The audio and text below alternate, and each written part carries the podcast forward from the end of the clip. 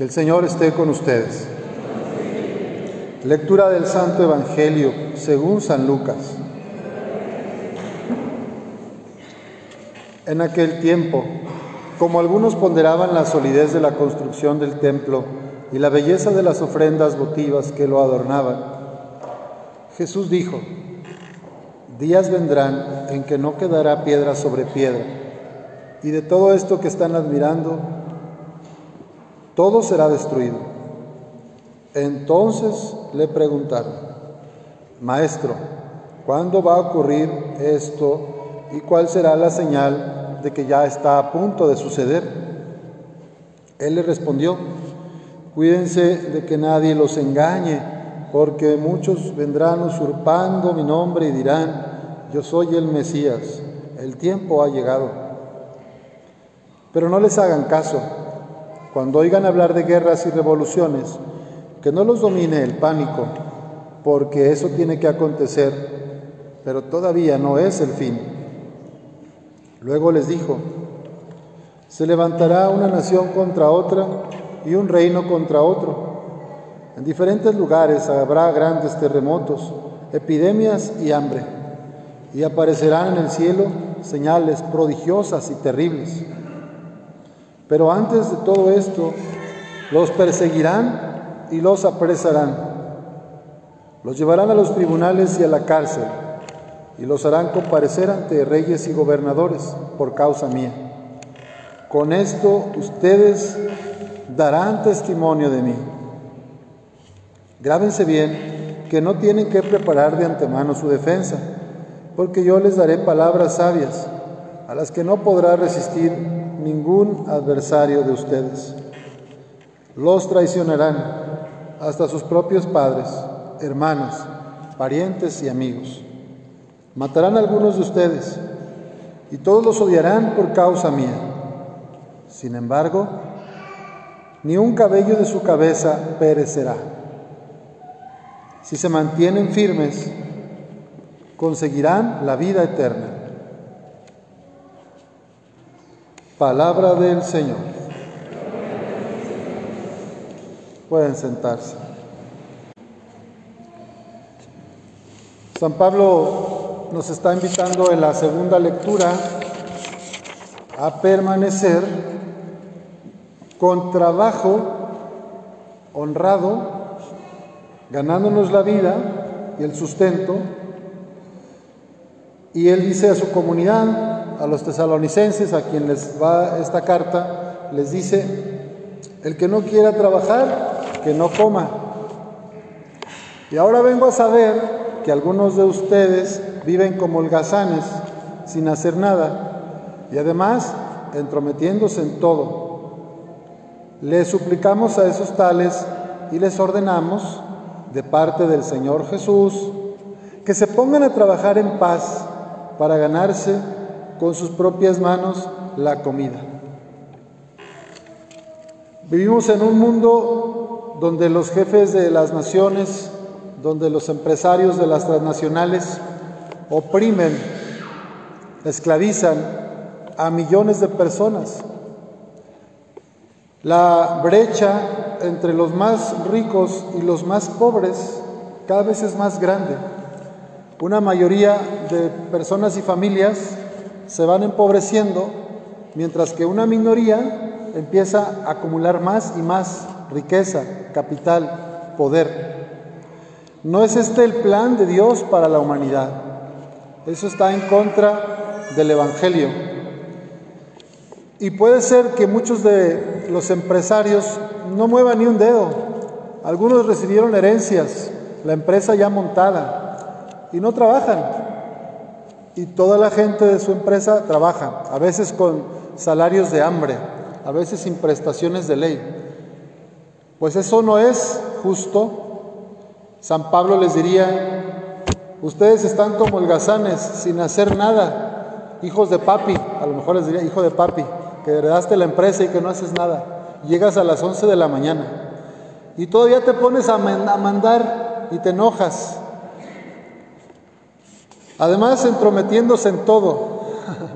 hay, hay, hay películas, ¿verdad? Hemos visto películas, series, y en otros lugares del país pasa esto, aquí no pasa, que el dueño del patrón se siente el jefe de todos y el dueño de todo. Pues habrá que rezar por esos jóvenes, esas mujeres que se sienten pues amos, capataces. Y hay que pedir para que Dios toque su corazón y sean humildes, servidores, y que valoren lo que tienen, que si su padre o su abuelo les pudo dejar ese negocito, empresa pequeña o mediana o grande, pues que no se pongan en ese plan de explotadores, sino que consideren a su familia, a su gente, a sus trabajadores y les paguen lo justo. Luego está otra realidad también muy presente en nuestro país y arraigada desde hace muchas décadas. Los gobiernos de todos los colores y de todos los partidos nos acostumbraron a darnos cosas gratis para que votemos por el partido. De todos los partidos hablo y de los últimos 50 años. No trabajes, yo te doy tu despensa. No trabajes, yo te doy la beca para tus hijos. No trabajes, yo te doy la medicina para tu abuelita. ¿Qué diría San Pablo si viviera hoy? Bueno, ¿qué diría el Padre Pro si viviera hoy? De esta realidad. Papá gobierno, dame. Mamá iglesia, dame. Le suplicamos a esos tales y les ordenamos de parte del Señor Jesús que se pongan a trabajar en paz para ganarse con sus propias manos la comida. Yo entiendo que hay casos difíciles, personas con problemas de salud, adultos mayores que ya no pueden trabajar, personas con discapacidad motriz o retraso mental, cuestiones físicas. Pues claro, como iglesia tenemos que arroparlos y, ser caritativos y apoyar alguna madre soltera que tenga cuatro o cinco hijos, ¿verdad? Y no le da el sueldo para mantenerlos. Hay que apoyar a esas familias, a los ancianos solitos, a las viudas. Pero hay jóvenes sanos, fuertes, señores, mujeres, y que quieren que todo se los dé. Ahí andan todavía los pobres abuelos con el ayudo del gobierno esa de los 65 y más, o la pensión, los que tienen pensión y los hijos de cuarenta y tantos viviendo de eso. ¿Les parece justo que le quiten de lo que es su medicamento o de un paseo del Señor para poder pagar el gas, la luz, donde el hijo tendría que aportar ya, no ser una carga, sino aportar a sus padres? Bueno, no hay que juzgar, pero hay que pedirle a Dios, a esos que tienen esa costumbre de vivir de lo ajeno, ¿verdad? De que les den, pues que se pongan a trabajar por el bien de su familia y por su propia salvación, por el bien de su corazón. El Evangelio no es para meternos miedo, no es para que te angusties. El Padre Pro es un ejemplo de cómo se puede vivir en paz en medio de las dificultades. Y por cierto que él trabajó y además de ser sacerdote y ministro en los tiempos de la persecución cristera, pues ayudaba a la gente con obras de caridad. Iba con los más ricos de la ciudad y les decía, mochense, porque acá hay unas señoras pobres y una viuda y un huérfano. Y ahí les ayudaba. Y en la bicicleta iba y venía, escondiéndose de, de la policía y de los federales que lo querían matar. Hizo mucho bien con laicos y laicas comprometidas que estaban apoyándolo, ¿verdad? No solo se preocupaba de su ministerio, sino también del hambre. Hoy es la jornada mundial de los pobres. Toda la Iglesia Universal estamos pensando y celebrando a todas las instituciones y personas que a lo largo de la historia de la Iglesia han apoyado a los pobres. Es interesante de ver, el otro día me preguntaban y me platicaban que entre los pobres suele haber más solidaridad, se apoyan más unos a otros. Y en las clases medias y altas la gente a veces ni se pela, ni se saluda, y si alguien tiene una problemática, luego no apoyan. Pero en las colonias populares, donde hay gente más pobre, suele haber más solidaridad.